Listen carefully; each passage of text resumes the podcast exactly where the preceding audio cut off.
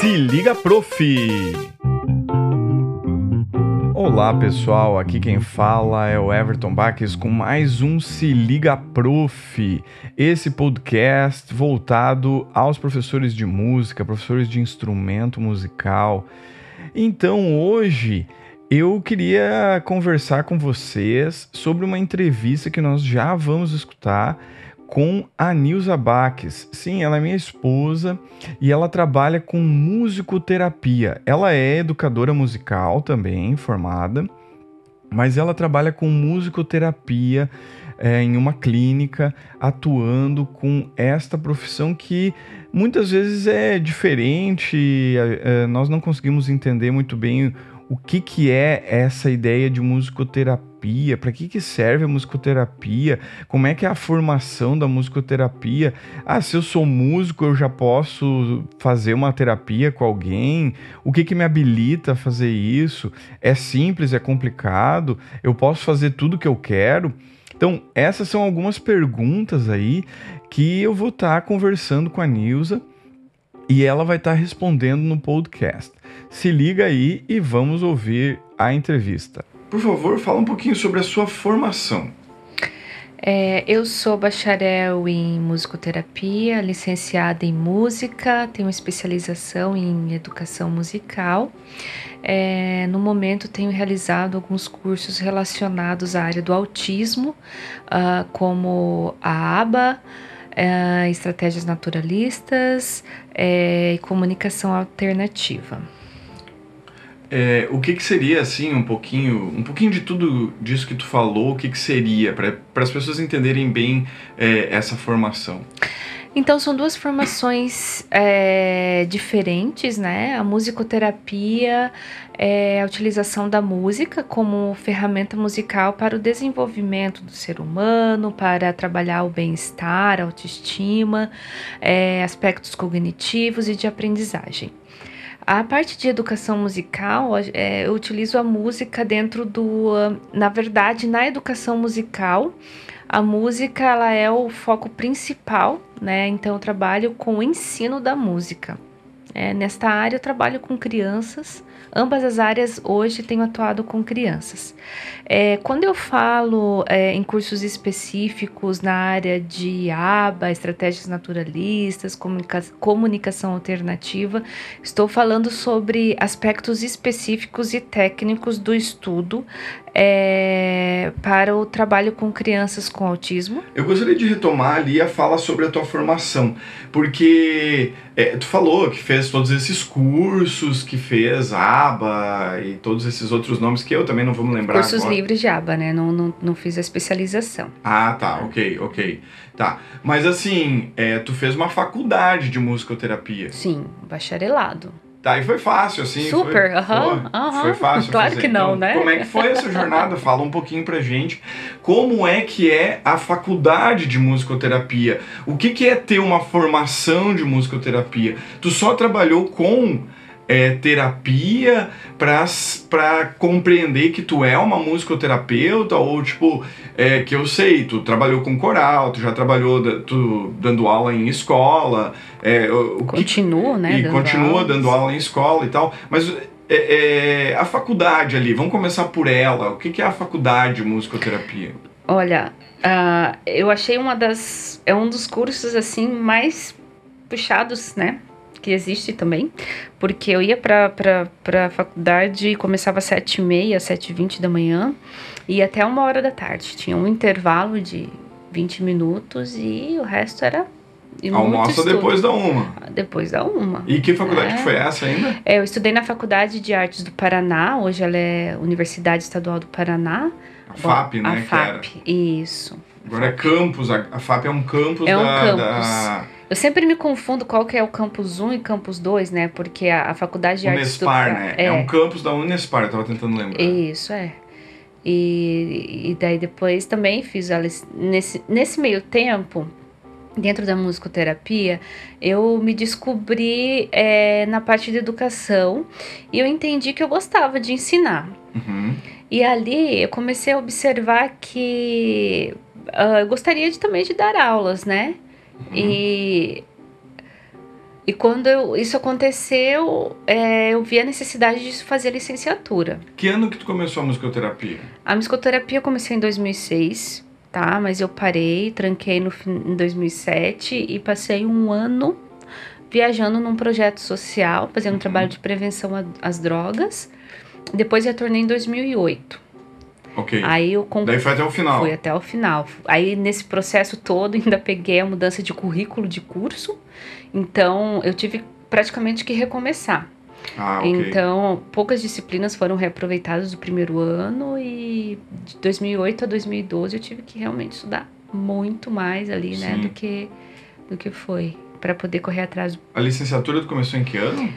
Licenciatura em música, né? A licenciatura eu comecei em 2009. Então de manhã eu ia para de manhã eu ia para para FAP. De tarde eu trabalhava, dava aula Uhum. e de noite eu ia para para Licenciatura. para licenciatura, que era a Escola de Música e Belas Artes do Paraná, e hoje é também faz parte da Unespar. Acho que é o Campus 2. E no né? meio de tudo isso, ainda passei no avançado em piano e, e tinha que estudar em média duas horas, três horas de piano por dia. Por dia ali, né? Então, É. assim, eu, hoje eu, a gente pensa, realmente eu não dormia. Eu chegava em casa meia-noite, uma hora e ia dormir até cinco e meia da manhã, porque eu tinha que acordar e pegar o ônibus, assim. É, que tudo isso foi em Curitiba, né? É. E, Bah. e tem que andar bastante de ônibus preci- e pegar o ligeirinho. Aí e tu ativou, né, a minha identidade. Isso, isso. Então, ah, ah, é, mas como é que foi esse, esse processo? O que, o que, tem lá na faculdade de, de musicoterapia? Porque eu já ouvi falar que tem pós-graduação em musicoterapia. Tipo, eu sou bacharel em saxofone e sou licenciado em música. Eu vou fazer uma pós-graduação em musicoterapia e vou sair atuando como musicoterapeuta. O que, que tu, Vai. tu acha sobre isso aí, sei lá? Olha, vou colocar minha opinião pessoal em relação a isso, né? É porque o, o quanto eu aprendi no bacharel em quatro anos, no caso, em cinco, seis ali que eu acabei fazendo, é, eu acho que é muito pouco quando uma pessoa trabalha dentro de uma pós-graduação, né? Mas por ser uma profissão que ainda não está regulamentada, quando uma profissão ela não é regulamentada, você tem o direito, né, tem o direito de ter um curso de especialização no qual você pode a- fazer ali, cumprir, eu acho que são 1.200 horas, não me lembro ao certo agora, mas aí você pode ser um profissional habilitado para trabalhar naquela área. Ah, tá, porque ela não é regulamentada. Exato. co- Como, por exemplo, eu posso fazer uma pós em, em engenharia. Eu, eu sou formado, então É. qualquer formado pode fazer. Eu entro numa pós em engenharia, só que eu não posso pegar e assinar como engenheiro porque eu só fiz uma pós, né?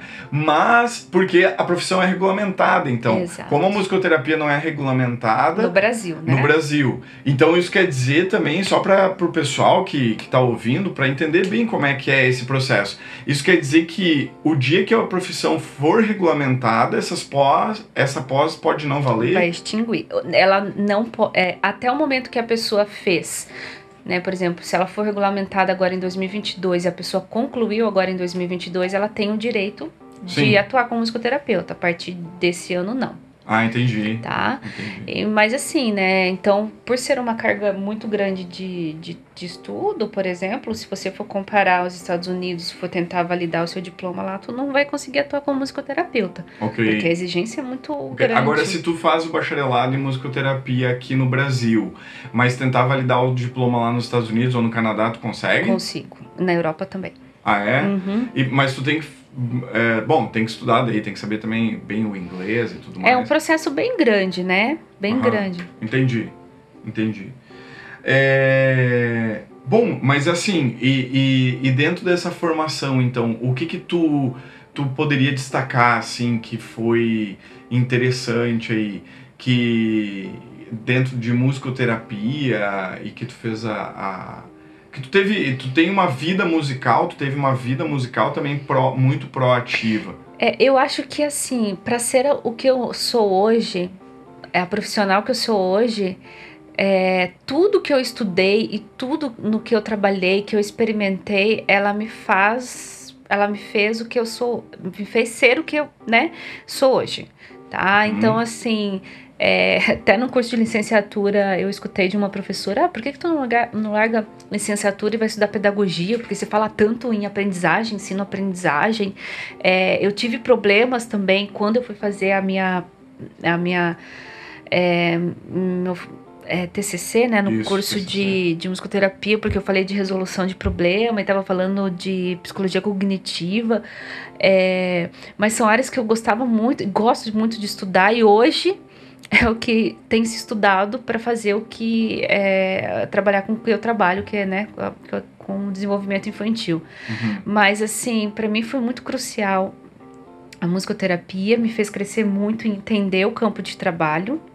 A licenciatura, ela abriu minha mente para o universo musical, porque ali, né, quem, Uhum. quem estudou, é, quem fez a licenciatura, o bacharel de instrumento, sabe o quanto a gente precisa estudar muito percepção, é, harmonia, história da música mesmo, Uhum. né? E quanto isso é, contribui, assim, para a pessoa como Ampliação formação. de repertório Nossa, até, né? Sim, porque você, hoje eu sim, eu posso dizer.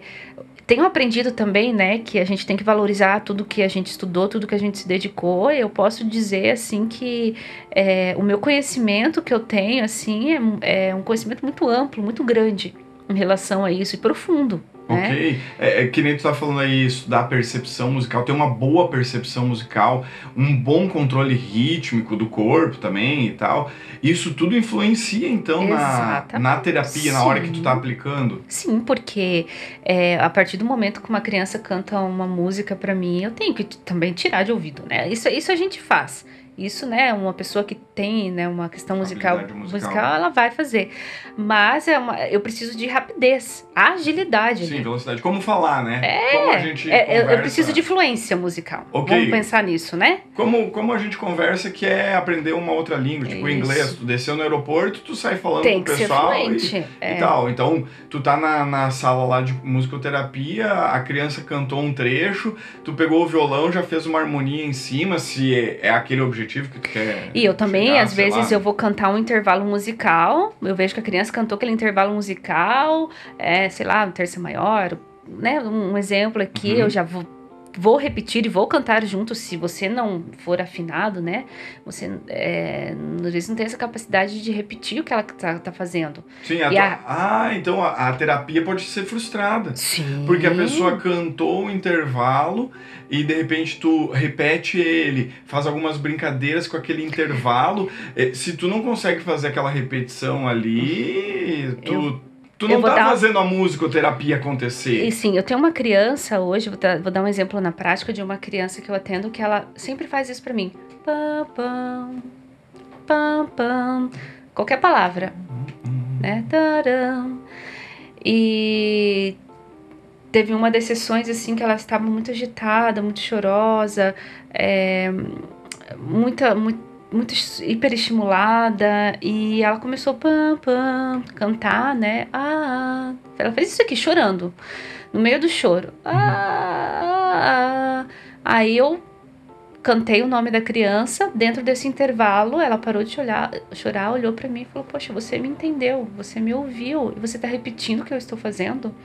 Sim, só vamos olhar- deixar claro que foi o olhar e, e a expressão corporal que dá pra Exatamente. entender tudo isso, né? Ela não Exatamente. falou isso tudo É isso, claro. isso, isso. Obrigada. E, e, e nisso, aí eu comecei a improvisar, né? Uma Uhum. música dentro desse intervalo musical. Com palavras, com o boco que usa, né? Com, Ah, legal. e sim. aí ela foi se acalmando, ela foi se comunicando, dela olhava pra mim, chuva, né? Falava Uhum. chuva porque estava chovendo, ela estava deitada na rede, olhando pro, pra janela. E onde a gente conseguiu ali é, trazer um, a organização, né? Ela se organizou, ela se acalmou, ela se sentiu acolhida, segura, porque estava dentro daquilo que ela né, estava apresentando. Ah, legal, legal. Então, essa formação musical é, a, é um pilar, né? É- ela é um pilar muito importante é, pro musicoterapeuta. Sim. Então, eu queria saber de ti agora, já que a gente está falando sobre isso, qual a diferença da musicoterapia para a educação musical? O que que, é, é, o que, que tu poderia pontuar assim? É, musicoterapia é isso e educação musical é isso. Então, nós escutamos aí o, como é que foi a formação, como é que foi essa trajetória da Nilza para ela chegar a ser uma musicoterapeuta, também trabalhando é, os estudos como educadora musical. E no próximo episódio, ela vai falar um pouco sobre essa comparação sobre o que, que é musicoterapia e o que, que é educação musical, como é que ela vê isso e como é que é esse tratamento dentro até da academia, como é que é esse tratamento no mercado de trabalho também. Vamos ficando por aqui. Para mais informações, para tirar alguma dúvida sobre qualquer episódio, por favor acesse www.evertonbax.com. Fique com um baita abraço e nos vemos na próxima semana. Até lá!